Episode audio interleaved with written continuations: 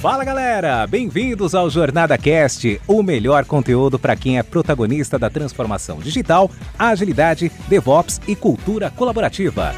Essa iniciativa é realizada com todo carinho pela comunidade Jornada Colaborativa, que é formada por pessoas apaixonadas em compartilhar conteúdos inspiradores com ajuda financeira para instituições carentes. Aqui você ouvirá entrevistas com convidados especiais e terá diversos insights para aplicação no seu dia a dia. O Jornada Cast agradece às organizações que contribuem para uma comunidade ainda mais forte. E a nossa primeira temporada é patrocinada pela Dynatrace e Compware duas grandes empresas que são referências em tecnologia e DevOps.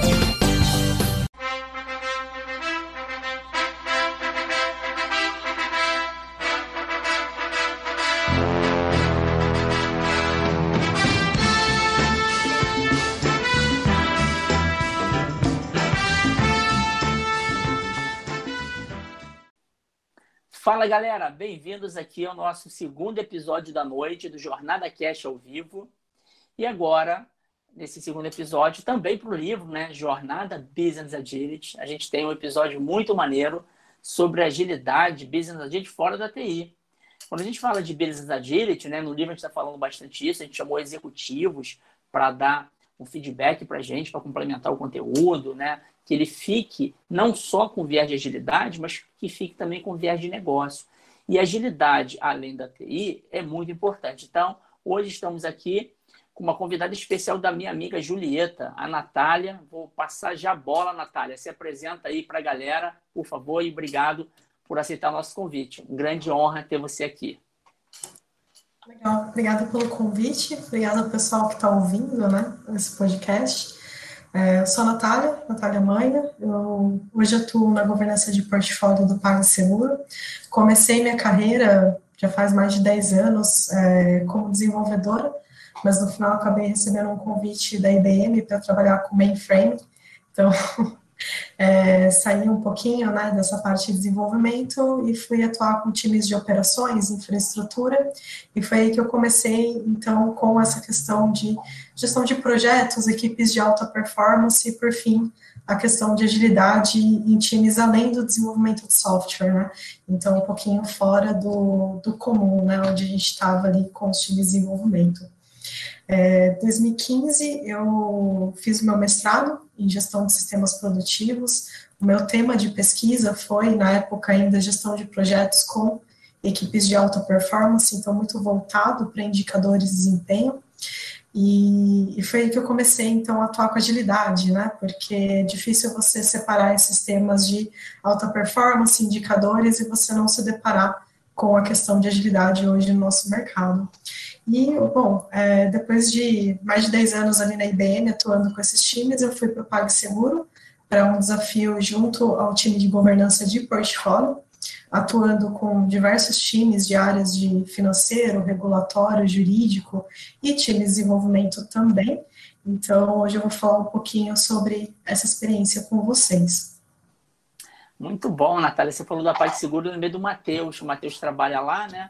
Ele é amigo da jornada, já participou de um dos livros nossos também. Muito legal. A parte segura é uma referência, né? E ter você aqui é muito legal para compartilhar.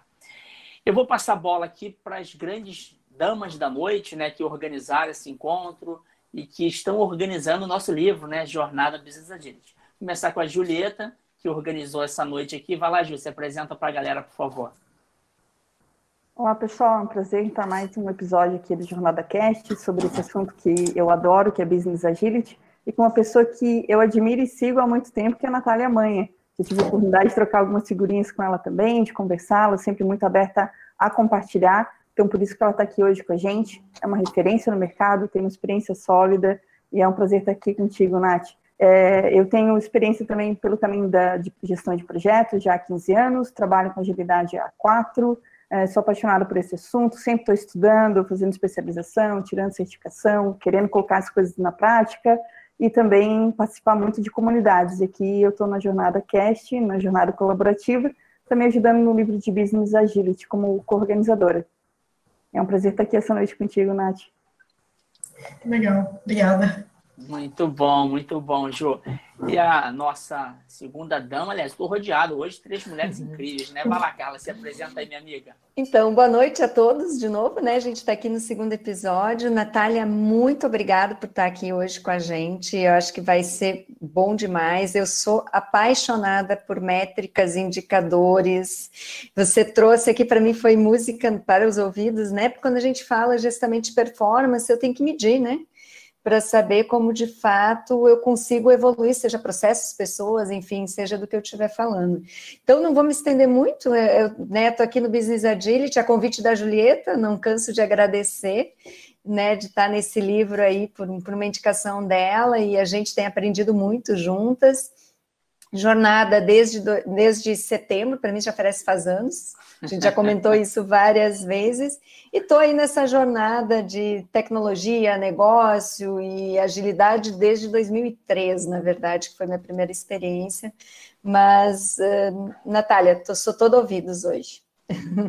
para aprender um pouco mais com você e a gente compartilhar aí um pouquinho das experiências. Muito bom, Carla. É, é legal, né? Cada episódio que a gente aprende, o que a gente aproveita para ver pessoas que a gente admira, né? Você vê a, a Julieta falando, né? Da Natália, é muito gostoso isso. A gente aproveita esses momentos, né? Seja na escrita do livro, que a gente troca, que a gente discute, pensa, melhora. E aqui no Jornada Cast, né? Toda semana a gente gravando dois episódios e conhecendo histórias de pessoas de carne e osso, né? Porque às vezes a gente vê no LinkedIn, a gente tem essa distância, e quando a gente vê aqui a pessoas de carne e osso que a gente admirava tal, é muito gostoso. E aí, ô, Natália, é gostoso também quando a gente tem um time que a gente confia, né? Eu tô há três meses, toda quarta-feira aqui, né, nos dois episódios, mas ultimamente eu tenho passado a bola para algumas pessoas que eu tenho muita confiança, pessoas que eu sei que vão fazer um trabalho até melhor do que eu. Como eu tenho dois filhos pequenos, eu estou aproveitando essa, esses momentos para passar a bola completa, então eu vou passar a bola para a Julieta, depois com certeza eu vou ouvir, porque eu sempre aprendo, como a Julieta falou, e te agradeço mais uma vez em nome da jornada. E vou passar a bola para Jojo. Muito obrigado, Carlinha também. A bola está com vocês aí. E depois eu vou ouvir esse episódio. Com certeza vou aprender muito. Vou cuidar dos meus filhos agora. Boa noite para vocês. Bom episódio. Obrigado, gente. Obrigada, Muniz. Ah, aproveita lá, aproveita bastante. E a gente vai aproveitar aqui bastante a Nath também. É, Excelente. O tema de... Sim. O tema de hoje é bastante interessante. É, e eu estou bem curiosa para ouvir um pouco mais sobre esse tema, agilidade no back-office, né? A Natália trouxe já alguns temas aí para a comunidade de Lean e agilidade, tem trabalhado muito com algumas outras comunidades, grupos, trazido alguns webinars, é, tem o Linkoff, né, Natália, trazendo sobre governança de portfólio, a case de Kanban em área jurídica, né? É, fala um pouquinho mais para gente, o que, que vem aí é, nesse agilidade no back-office?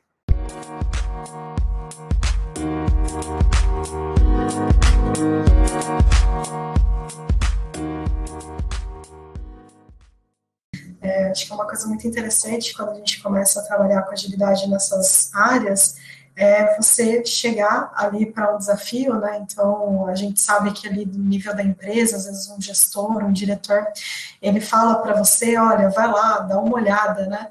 Nessa área, veja o que, que a gente pode fazer, mas quando você chega nessas áreas, normalmente elas te recebem com uma pergunta do tipo, mas esse negócio de agilidade não é coisa do desenvolvimento de software, né? Não é coisa da TI. O que, que a gente vai fazer aqui? Agilidade não é para gente, não se aplica, né? É, o meu processo é diferente, então isso não vai funcionar aqui. É, acho que todas as áreas por onde eu passei, como você comentou, né, áreas jurídico, de regulatório, outras áreas, enfim, até mesmo áreas próximas da TI como infraestrutura, é, esse foi o, o primeiro baque, né, quando você tem, quando você chega numa área como essa. E uma coisa que eu costumo é, tentar mostrar para eles é a questão do. Todo mundo conhece o manifesto ágil, né? Aquela coisa do indivíduos e interações, mas que processo de ferramentas e aquela parte de entrega de software. Então, na época que eu comecei a trabalhar com essas áreas, eu fiz uma brincadeira de riscar ali do manifesto a parte de entrega de software e colocar no lugar processos. Né? Então, a questão de você ter é, processos em funcionamento mais do que uma documentação abrangente. E a gente sabe que quando a gente trabalha com essas áreas de as tais áreas de back office, eles têm muita documentação, mas normalmente o dia a dia ou não funciona como o que está ali na documentação, né? Então acaba sendo um pouquinho diferente a realidade do que está no papel. Isso é uma dor muito grande para eles, né? Acho que, que é um ponto muito importante de você começar a trabalhar com uma área, qualquer área, é você entender qual que é a dor deles, né? Então você começar mais escutando, ouvindo o que eles têm para falar e observando é, os problemas e as necessidades deles do que de fato tentando levar uma solução pronta, né?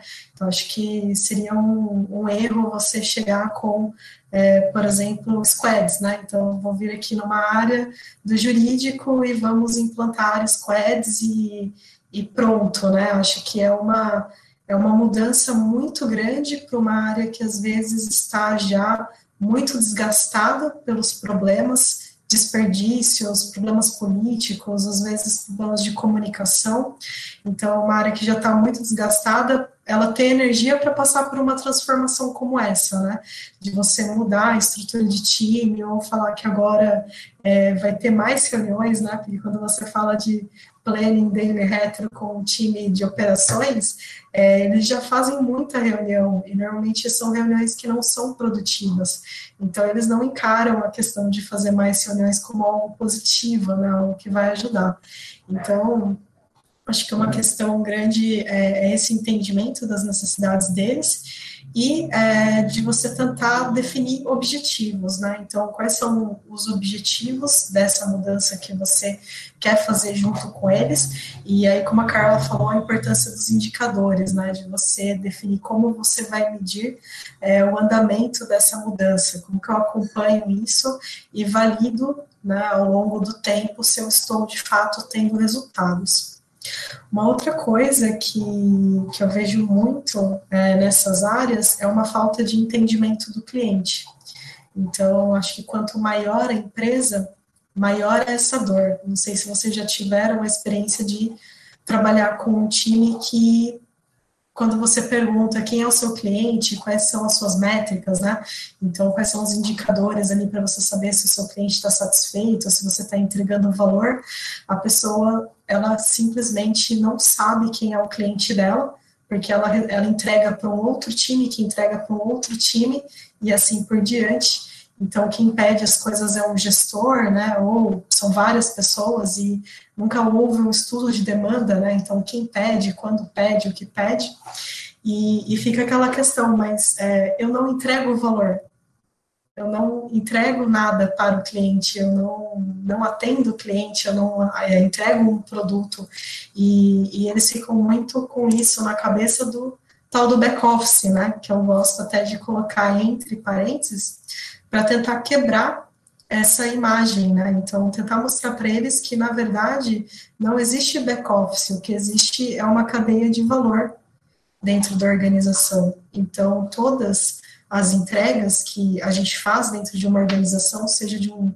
novo produto, um novo serviço, ele depende dessas áreas que são estruturantes para poder, é, enfim, garantir que você vai ter escalabilidade no seu serviço, então no caso de uma área de infraestrutura, ou que você vai ter é, segurança, ou que você vai ter, é, enfim, prevenção a riscos, quando você fala, por exemplo, do PagSeguro, você está falando de uma instituição financeira, você precisa ter cuidados, né, com tudo que você faz nessa questão regulatória, compliance, essa questão de gestão de riscos, e, e, enfim, não, não tem como você entregar um produto sem envolver essas áreas, né? Você vai entregar um produto financeiro sem financeiro, sem contabilidade, sem. Então, como que essas áreas elas podem se considerar um back-office, né? Na verdade, elas são parte dessa cadeia de valor, dessa entrega, que a gente sabe que quanto maior a empresa, mais difícil você não ter essas dependências, né? Essa questão do time multidisciplinar, o squad que entrega um produto sozinho, é, é muito difícil você ter isso de fato, porque os produtos são grandes, os serviços são grandes, então você vai precisar de N times trabalhando juntos, e esses times vão ser de áreas diferentes. Né, vão, ser, vão ter competências diferentes, especialidades ali diferentes, e, e o interessante é você trabalhar de fato com eles nesse entendimento. Então, falando um pouquinho do, do como começar, né, nesses cases, nesses casos onde eu trabalhei, acho que o primeiro passo é você, como eu falei, entender a situação atual, né, é, e normalmente a situação atual você cai nessa falta de entendimento de cadeia de valor, nessa falta de visibilidade, é, dos objetivos ali do time ou da área, e dali você começar a dar visibilidade a isso. Então, para quem trabalha né, com Kanban, com Lean, a gente sabe que gestão de fluxo, mapeamento de cadeia de valor, a questão de você dar visibilidade aos processos da área, é, fazer um quadro para você dar visibilidade àquele trabalho que é invisível, né, o trabalho do conhecimento.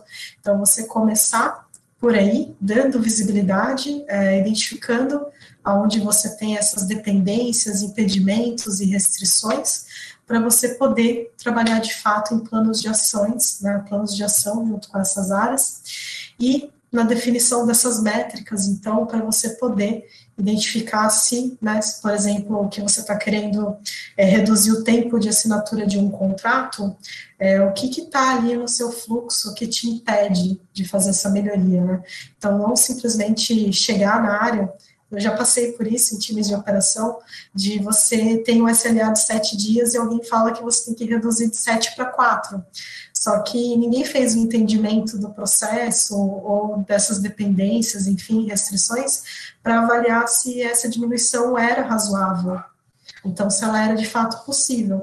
E o que você costuma ter quando você define esses objetivos sem esse entendimento é desgaste do time da área, porque com certeza os times vão fazer de tudo para reduzir aquele SLA do contrato, da operação de sete para quatro dias, né, como foi colocado ali pela liderança, só que por N motivos eles não vão conseguir, por essas restrições, por esses problemas de processo, e eles vão acabar se desgastando no nível que, na metade do caminho, vão simplesmente desistir desse trabalho que está sendo feito, e aí é onde você perde, o time e as áreas perdem a esperança com agilidade, ou com qualquer outro tipo de trabalho que você tente fazer, né? Eu já passei por isso com Lean e já passei por isso com agilidade, então acho que o que tem que mudar é, não é só o nome da metodologia, do, do que a gente está aplicando, mas também essa mentalidade, né? A mentalidade dessa liderança, mentalidade desses agentes de mudança, pessoas como eu, né, que vão ali na área para fazer esses entendimentos, é, de que a gente tem que identificar esse processo, entender a cadeia de valor e, e com isso levantar, enfim, indicadores e objetivos que sejam consistentes para aquele time, para aquela área, para a gente poder fazer melhoria contínua, né? Talvez não transformação, mas é, mudança contínua de forma consistente para a gente conseguir atingir os nossos objetivos, os objetivos da organização. Perfeito. Bacana. Uhum. Você ia falar alguma coisa, Julieta? Desculpa. Eu, eu, eu, cliquei junto aqui com você. E muito bacana, uh, Natália. E assim, quando a gente fala né, de back-office, que você estava falando que as pessoas não, às vezes não enxergam o cliente, você trouxe muito bem a questão da, do mapeamento, né, de você ter a cadeia de valor. Eu queria que você falasse um pouquinho mais disso, porque de fato é uma coisa que as pessoas esquecem, né? As pessoas começam, às vezes, agilidade, como você falou, vão botar um monte de squad, o que, que cada um tem que entregar, e não olha né, o todo. Então, se você pudesse falar um pouquinho mais como é que você trabalha essa questão do mapeamento, das pessoas terem a visibilidade de que você não está isolado, né? Você tem uma cadeia para entregar aquele valor que você espera no final, né? Então, Sim. se você pudesse falar um pouquinho mais, acho que é super importante.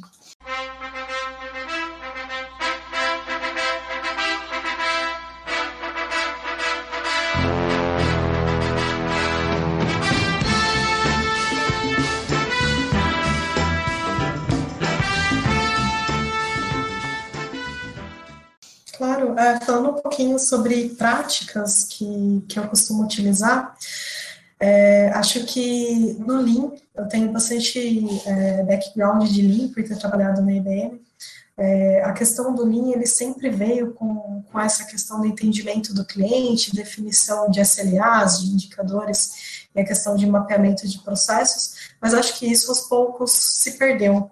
É, o que eu vejo é que o pessoal acabou levando o Lean muito para essa questão de redução de custo, a, todo custo, né? Então, às vezes, perdendo de vista essa questão da eficácia, da qualidade.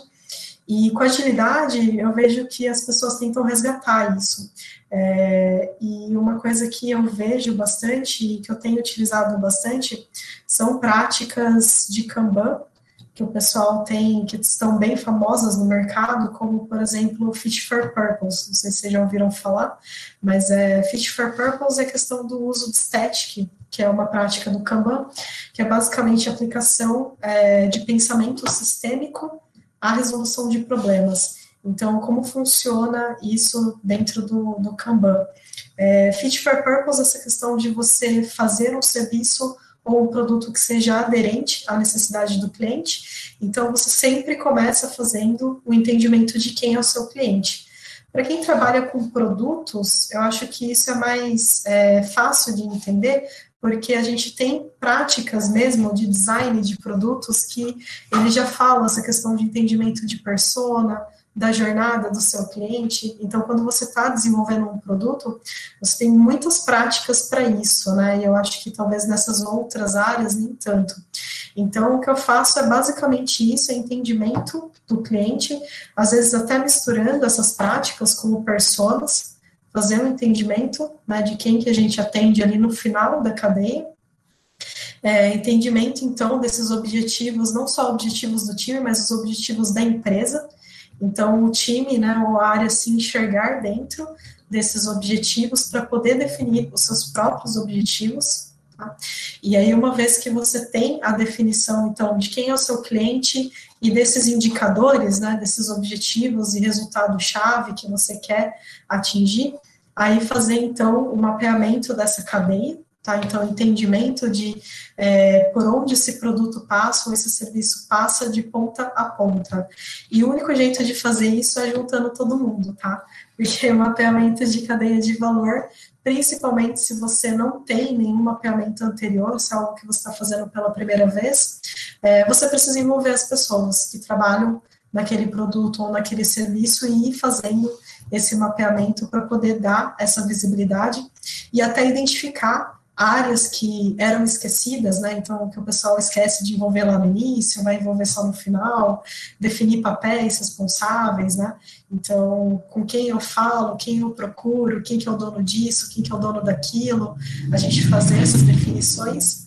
E, e aí, por fim, né, como eu falei, assim como numa jornada de cliente ou no mapeamento de processo, identificar as dores, as oportunidades e dali a gente definir os planos de ação. Então, normalmente eu utilizo uma mistura dessas práticas, tanto práticas de produto, práticas de Kanban. Eu tento adaptar um pouquinho o discurso a com quem eu estou falando, né? Uhum. Então, se eu estou com uma área financeira, eles não gostam muito de falar de jornada e chegar lá com post-it. Então, eu tento identificar o que, que eles falam. É, no caso do financeiro, eles gostavam muito de falar de análise de cenários. Então, eu falei, legal, a gente vai mapear cenários, vai fazer essa análise de cenários para a gente poder identificar essas dependências, esses riscos e poder fazer por exemplo, um fatiamento, né, uma entrega ali grande, que eu quero é, tentar entregar um pouquinho de valor, etc., já falando ali de agilidade, né, entregas ágeis, é, você falar dessa forma, né, tentar falar o mesmo idioma que eles para você não aumentar o estresse, né, colocar mais um complicômetro numa coisa que já é complicada, né, a vida deles já é complicada, ainda ter que ficar aprendendo todos esses termos e palavras, enfim, é, é muita coisa, né, eles não precisam disso. Ótimo. É, esse ponto que tu explorou agora, acho bastante interessante, era uma coisa que eu queria te perguntar, né, sobre é, como, é, tu falou, reunir toda a empresa, né, para entender que não é back-office, é uma parte da cadeia de valor, né, e como que tu traz para eles, como tu ajuda eles a entender isso, é, né, que dinâmicas tu usa, que tipos de dificuldade tu tem enfrentado e como tu pode ajudar a gente a, a trazer um pouco disso para o nosso dia a dia. Legal. Bom, acho que para tirar essa questão do back-office, uma coisa realmente é o mapeamento de fluxo, é eles se entenderem como parte da cadeia de valor. Então, não como uma área que está atrás, mas como uma área que está ao lado. Então, as caixinhas ali, né, do, da cadeia, elas estão uma ao lado da outra, é você mostrar isso, né, você é parte da entrega de valor, essa é uma prática. E a outra, essa questão de objetivos, tá, definição de objetivos claros. Lá no PagSeguro a gente costuma utilizar OKRs, eu já vi também é, outras formas, né, desdobramento estratégico, a gente sabe que tem outras práticas do Lean, como o Roshinkanri, tem outras práticas que, que podem ser utilizadas, mais tradicional BSC, por exemplo, mas lá no PAG a gente utiliza OKRs, eu acho que essa questão de definição de objetivos e resultados, isso ajuda. A gente tem trabalhado bastante esse ano com foco em melhoria de experiência do cliente, e a gente tem trabalhado bastante com tentando trazer essas áreas de atendimento, operações, é, para junto das áreas de produtos, para que a gente trabalhe é, como uma equipe, né? Então, identificando as necessidades e até, quem sabe, né, o que eu gostaria é que essas áreas, por exemplo, de atendimento, se entendessem não como back-office, mas como front, porque, na verdade, eles são as pessoas que estão no front, e são as pessoas que o cliente procura quando tem um problema, e, e, eles deveriam ter orgulho disso, né? De serem essas pessoas que estão ali atendendo o cliente e entender que, na verdade, o trabalho deles é o mais estratégico dentro da empresa, né? Você escutar é, que melhor oportunidade você pode ter de inovar, de melhorar o seu produto, o seu serviço, do que escutando o seu cliente, né? Escutando as necessidades dele. Então, talvez até chegar nesse ponto onde, além da gente não falar back-office, a gente entender ali essas áreas como áreas realmente estratégicas. Ah, bacana. Aí você trouxe a questão do OKR, né, de utilizar ali o OKR, e a gente sabe que às vezes, aí eu queria ver, né, na tua experiência, que às vezes quando você faz o desdobramento do Key Result, o grande desafio é você ter que results compartilhados por times. Ainda mais quando você está falando aí de um, né, de você ter um front-end e um back-office, eu vou ter provavelmente um key result compartilhado. Se vocês conseguiram fazer esse compartilhamento os times terem ciência do quanto cada um impacta e que eles têm que trabalhar junto, se conseguiram, como foi isso, né? E se viu melhorias de fato na entrega, e se ainda existe um desafio, quais são os principais? Porque às vezes a gente encontra muito desafio justamente né, num key result que vem para ajudar essa questão de trabalhar colaborativamente, mas existem às vezes questões culturais, enfim, né, ou até governança, processos que precisam ser, ser trabalhados, Natália. Eu acho que um desafio que a gente teve com o KRs, e lógico, não é um desafio vencido, né, é um trabalho em construção, é a questão dos times é, terem uma confusão sobre a questão do top-down, bottom-up. Porque quando você fala desdobramento estratégico, na verdade, eu gosto muito da definição do Lean, do verdadeiro norte. Então, você tem é, uma necessidade da diretoria, por exemplo, definir qual que é o norte da organização, que seriam os OKRs, objetivos estratégicos. Esses objetivos, eles têm que ser é, um guia para que a empresa inteira reme para o mesmo caminho. Então, ele tem que ser comum para a empresa inteira, né? não só entre times, entre áreas, mas para a empresa. Né? Porque ele justamente tem como objetivo fazer com que as pessoas trabalhem juntas e priorizem as mesmas coisas, né? Porque não adianta é, produto priorizar uma coisa e o pessoal ali no, no back priorizar outra, né? Não, não existe isso, a prioridade tem que ser a mesma. Então, acho que essa é a primeira questão. Uma vez que você tem essa definição do norte, você começa esse desdobramento, e eu entendo que o nível tático ele sempre tem que ser entre áreas. Né? Eu acho que não existe nível tático que é só meu. Né? O nível tático sempre vai ser ali de uma vertical é, de negócio, onde você tem várias áreas trabalhando juntas, né, por algum resultado específico, é, crescimento, diversificação de negócio, enfim. É, então, ali no tático, eu entendo que tem que ser nesse nível. É, isso não é um desafio vencido, tá? Isso é uma coisa que a gente tem construído junto com as áreas, porque fica essa dúvida, né? Ah, mas vou definir o meu, mas o meu não adianta sem aquela outra área. Então, tudo bem, vamos chamar ela e a gente define juntos, né? Às vezes, é, assim, pelo menos o, o PagSeguro não é tão grande ainda a ponto de você sabe quem são as pessoas da outra área, dá para chamar, né, para fazer. Então, eu já trabalhei, quando eu trabalhei na IBM, era muito maior, né? Então, às vezes eu nem sabia quem era a outra área ou quem que era a pessoa para conversar, então, com certeza era mais complicado.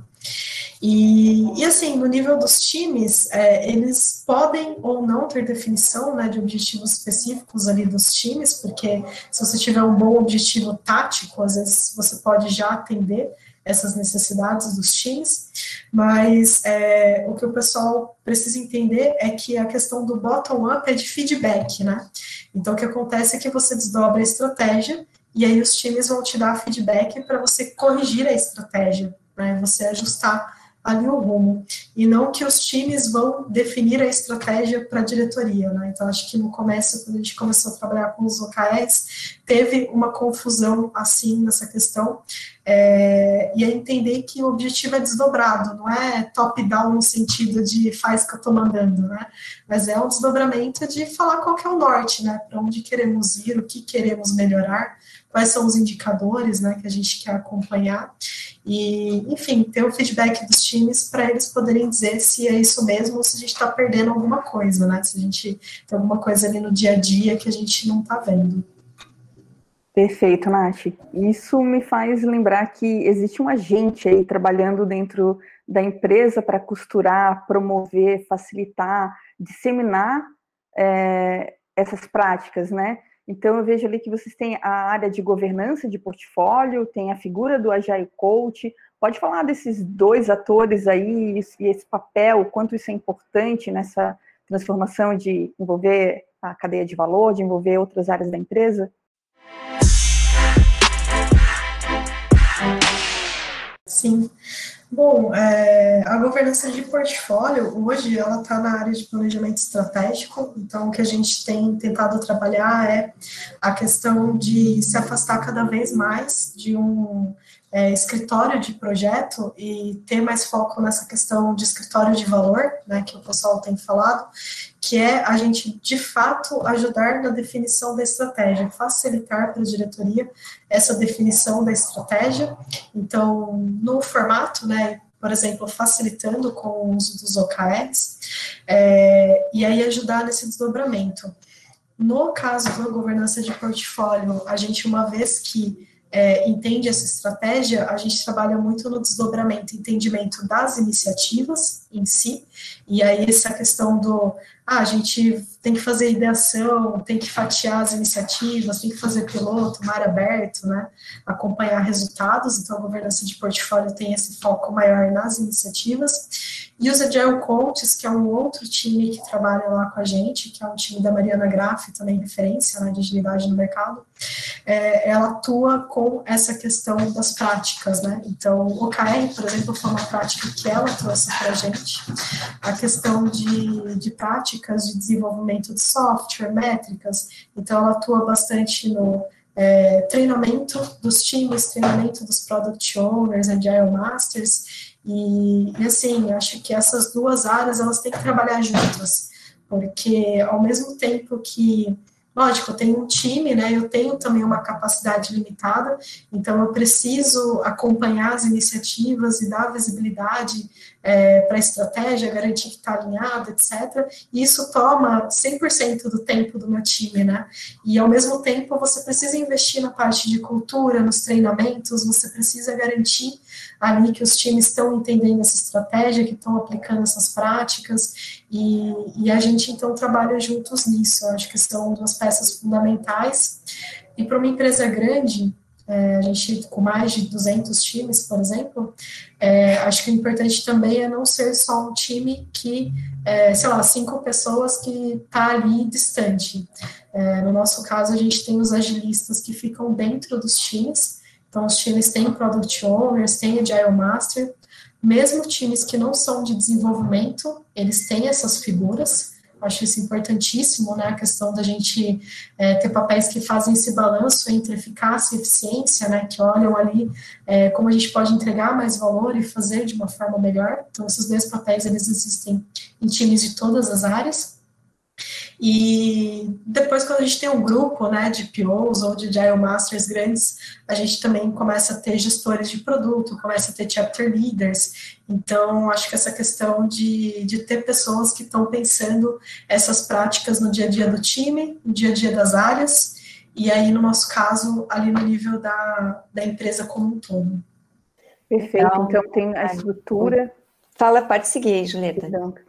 Tem, tem a estrutura, tem os papéis, né? Tem essas práticas, tem essa figura do treinamento que tu falou. Como é que funcionou ou tem funcionado para quando vocês vão chegar nessa área e vão trazer para uma área que não estava ali acostumado, que poderia dizer que ah, agilidade é coisa de desenvolvimento, né?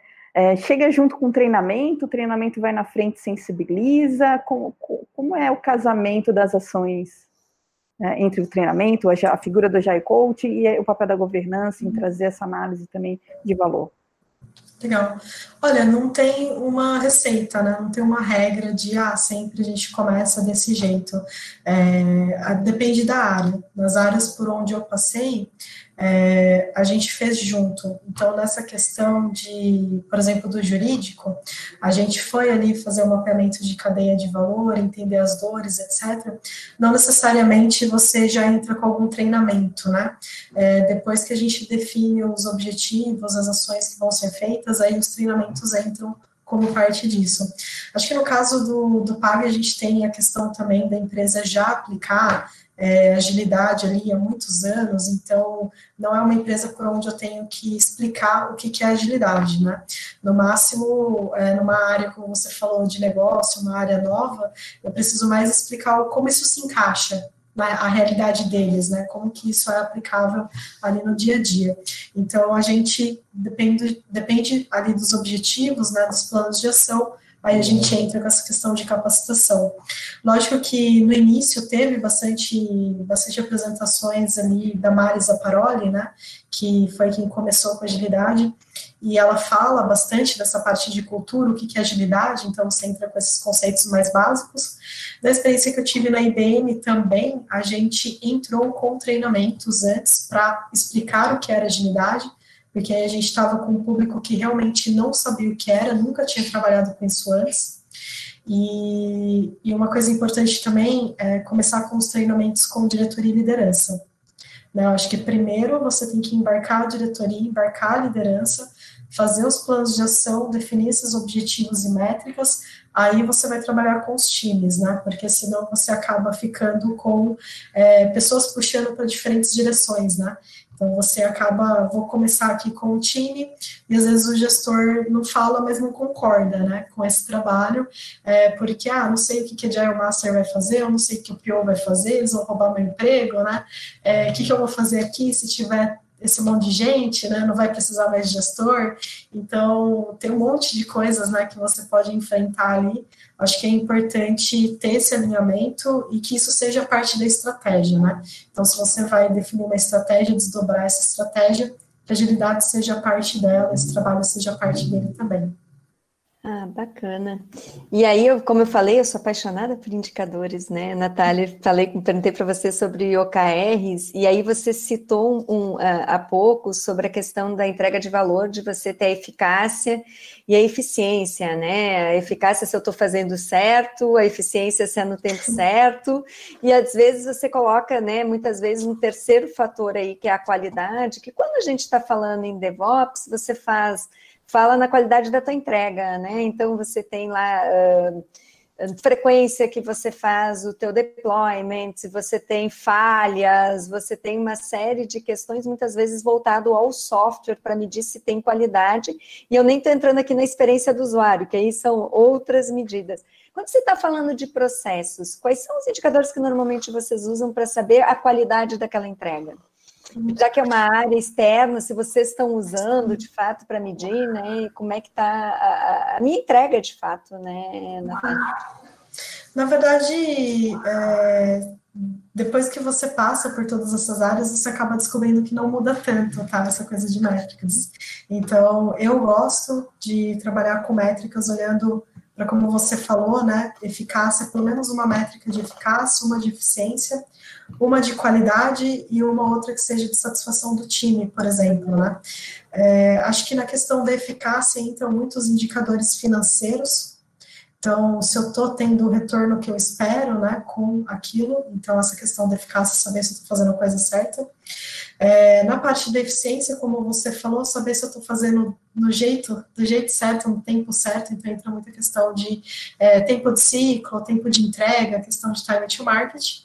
E a qualidade é, depende da área, mas vai acabar sendo essa questão de se você está numa área de operações, número de incidentes, né? Como está a minha disponibilidade, é, o meu SLA, como estão esses fatores para a gente poder pensar né, na qualidade da entrega.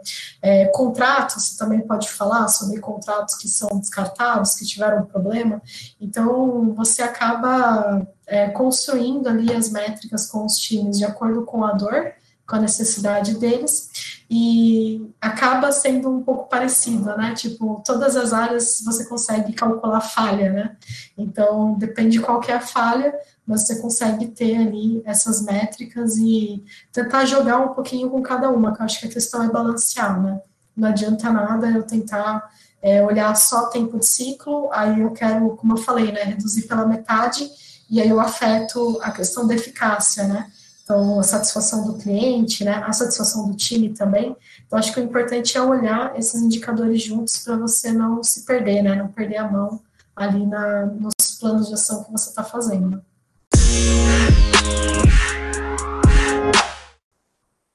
Sim, com certeza. Eu sempre gosto de comentar que eu vivi numa empresa onde se tinha como benefício, era uma multinacional, uh, carros para todos os funcionários. De uma hora para outra, só a área de serviços perdeu o benefício. E, ah, porque não precisa, teve uma série de desculpas. E aí, depois de um certo tempo, quando o gestor tinha saído, ele era cobrado pela área por um indicador principal único, que era redução de custo.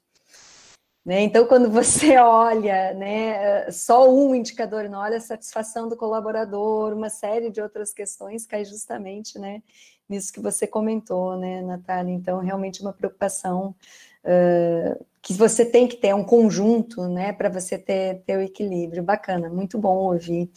E eu queria perguntar também, a gente ouviu no, no, no episódio anterior a esse, o grande desafio de quando você trabalha iniciativas de várias naturezas. Então, quando você fala da gestão do portfólio, da PagSeguro, eu imagino que tenha né, iniciativas que vêm aí do back-office, iniciativas que venham do front-end, iniciativas que, que venham. E como é que vocês fazem esse balanço? Existe já uma distribuição de orçamento por área? Ou é coloca tudo no mesmo, né, no mesmo saco e vê o que, que de fato entrega mais valor e se trabalha nisso? Como é que vocês têm trabalhado isso, Natália?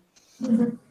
É, eu acho que essa parte de, de gestão né, financeira é bem interessante. Eu fiz recentemente treinamento de SAFE e eu gosto muito do que eles falam da questão de você fazer a parte financeira por cadeia de valor. Né? Então, não por projeto, porque senão é aquela coisa, né? Você abraça ali o custo do projeto e mesmo que o projeto não vá para frente, né, não seja bom, você tenta ir até o final. E então acho que a gente tem que sair dessa questão de financiamento por projeto, mas financiar pelas verticais, né, pelos objetivos, estratégias, enfim, ali do negócio. Então a gente trabalha dessa forma. E como você falou, a gente tem sim iniciativas diferentes. A ideia é que a empresa tenha um único funil né? É, a gente, acho que o principal indicador para você fazer comparação desses projetos seria, no caso, a gente fala do custo de atraso, né? uma métrica aí, é, porque ou você vai ter ganho com aquela iniciativa, então a partir de uma data tal eu vou ter um ganho X, ou eu posso ter uma perda, né? E aí eu acho que mesmo que seja né, um produto versus uma obrigação, você consegue comparar eles com isso, né? Tipo, compensa eu seguir com esse produto para ter esse ganho ao invés de fazer essa obrigação e ter essa perda, né? Então, qual que é o risco? É uma perda financeira, uma multa, é um risco de imagem? Realmente faz sentido, né? Eu deixar isso para depois? Ou será que é melhor deixar o produto para depois e primeiro é, fazer essa obrigação, né? Então, acho que essa questão do custo, do atraso, quanto eu perco, né? É, deixando de fazer aquilo versus o retorno, é como você pode comparar. mas é, acho que a questão de priorização, ela é difícil, né? Eu nunca passei por um lugar onde a questão de priorização fosse simples. Você acha que tem, as experiências que eu tenho é ou não tem priorização, e aí, ok, né? É assim a vida, tudo entra no fluxo, e aí você tem ali áreas trabalhando com 100 projetos ao mesmo tempo, que demoram anos para sair do outro lado, é esse né, o primeiro cenário, ou você tem é, essa questão de, poxa, agilidade, né? A gente discute as iniciativas, o que precisa ser feito, é, o que deve ser feito, o que deve ser parado ali toda semana, né?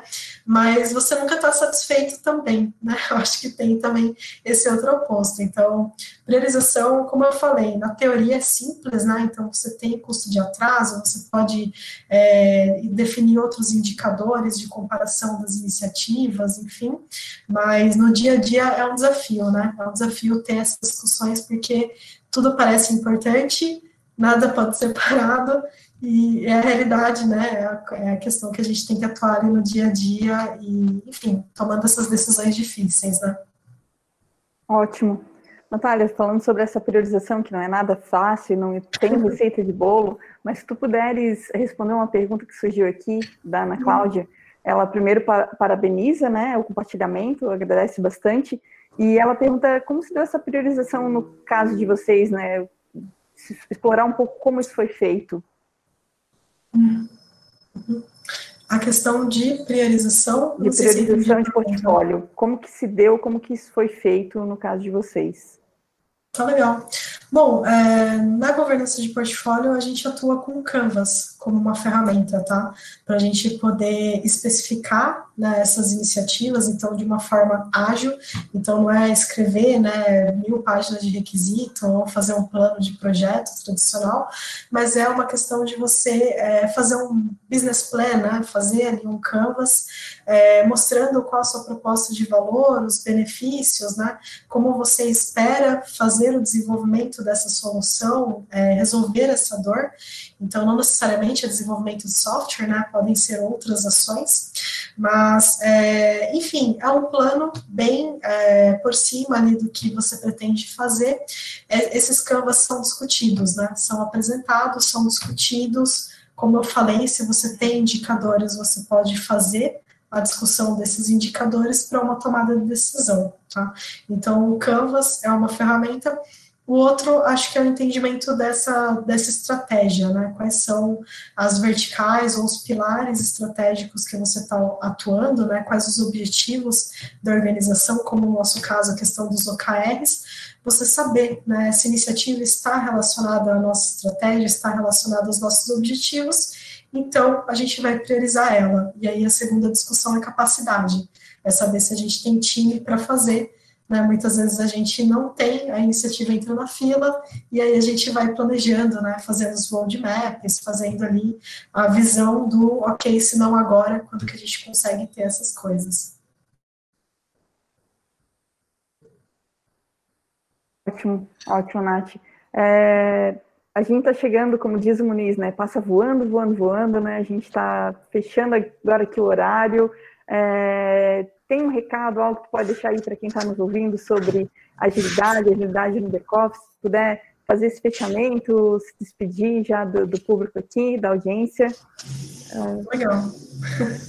Bom, acho que para quem está né, nessa questão do back-office ou para quem está é, como agente de mudança, né, tentando trabalhar com essas áreas, eu acho que o, a, o comunicado, né, a mensagem é essa, esquece essa questão de back-office, esquece isso, pensa estratégia, né, pensa a cadeia de valor, se enxergue dentro dessa cadeia, entenda que as áreas, os times dentro da empresa não são seus clientes, eles são seus parceiros, né?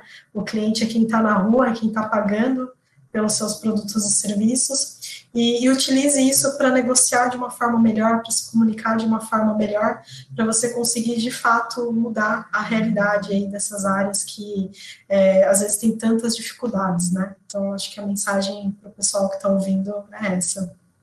Ah, excelente, Natália, muito bom. Pena que, como a Julieta falou, que já está terminando, né? Por nós, a gente continuaria o papo aqui até madrugada. Obrigada mesmo, Natália. Uh, Julieta, obrigada por mais essa participação né, com a gente aqui.